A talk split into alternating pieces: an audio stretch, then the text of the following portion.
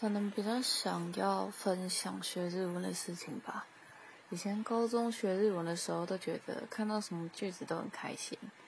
那现在看到日文都觉得天呐拿一刀子捅了我肚子算了。现在花钱请了家教看自己的日文然后整理笔记整理到头昏脑胀真的觉得学一个语言真的很不简单。